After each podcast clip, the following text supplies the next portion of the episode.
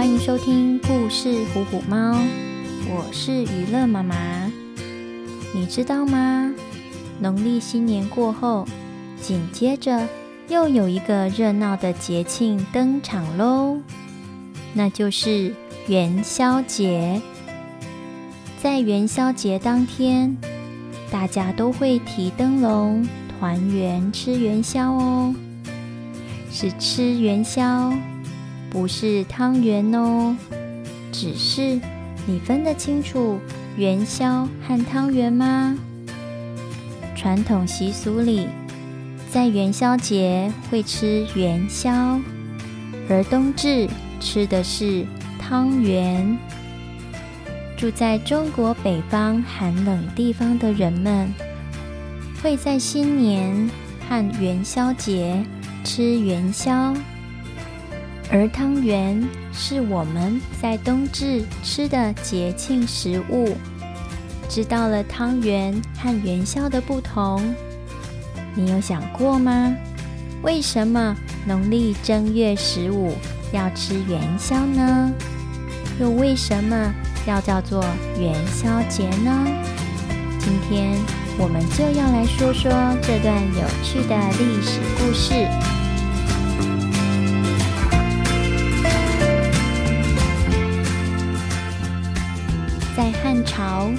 有个厉害的皇帝，叫做汉武帝。他有个贤能又善良的大臣，名叫东方朔。某年的冬天，连续下了几场大雪，让梅花开得非常美丽，所以东方朔。特别早起，他准备去摘梅花，献给汉武帝。只是他才刚走进花园，就发现有个宫女流着眼泪，想要跳进水井里。吓了一跳的东方朔赶紧跑过去拉住她，然后关心地问。你发生了什么没办法解决的事情吗？她难过地说：“我的名字叫做元宵，是刚来的宫女，家里还有爸爸妈妈和一个妹妹。从我进宫之后，就不能回家，再也没有跟家人见过面，不能够好好的照顾父母。”又不能和他们见面，我觉得自己是个不孝顺的孩子，不如一死了之吧。东方朔听了元宵的故事，觉得他非常可怜，也知道了他想孝顺父母的心意，觉得十分感动，就向他说：“别担心，你是个孝顺的孩子。”我一定会想办法让你和家人团聚的。一切拜托您了，东方先生。几天后，长安城上出现了一个神机妙算的算命先生，因为他的口才很好，大家都抢着找他算命。谁知道，每个人求到的卦都是。正月十六火焚身，也就是说，在农历正月十六那天，会有火烧身的灾祸发生。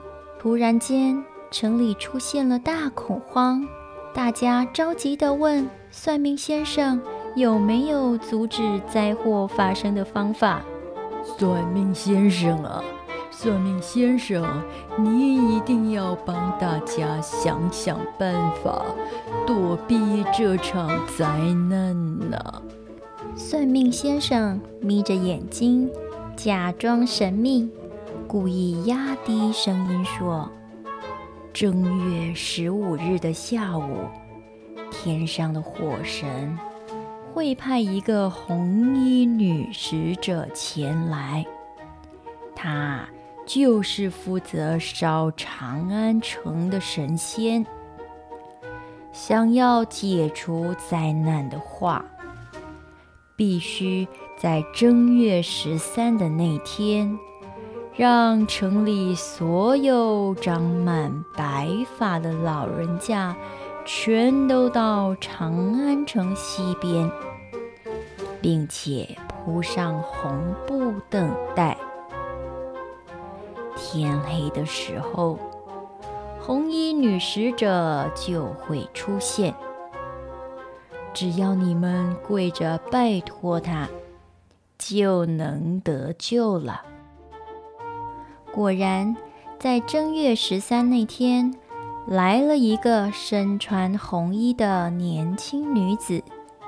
整座城的白发老人们一起大喊着：“女神仙，女神仙呀，求求你不要烧城啊！”女子回答：“我是负责烧城的人。如果玉皇大帝看不见火光，会责怪我的。这样吧，你们带着我写下的警语去找皇帝，想想办法吧。”说完，丢下一张红纸，忽然冒出阵阵白色的烟雾。女子消失在大家面前。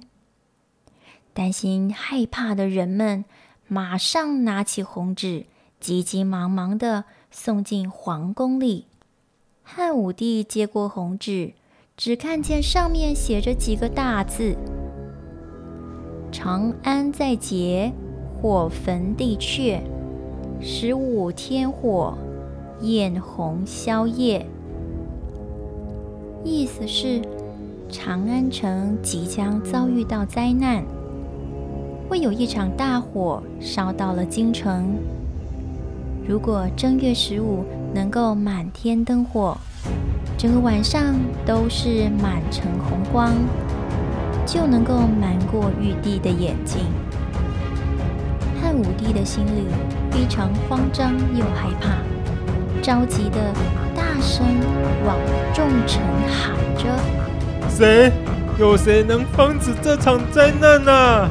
众臣面面相觑，看着对方，沉默不回答。汉武帝向最信任而且聪明的大臣东方朔求救说：“东方朔。”你有什么好办法吗？面对即将来到的灾难，汉武帝要怎么保护人们呢？如果你是东方朔，会如何帮助宫女元宵，让她顺利和家人见面呢？记得将你想到的方法写下来，跟大家分享。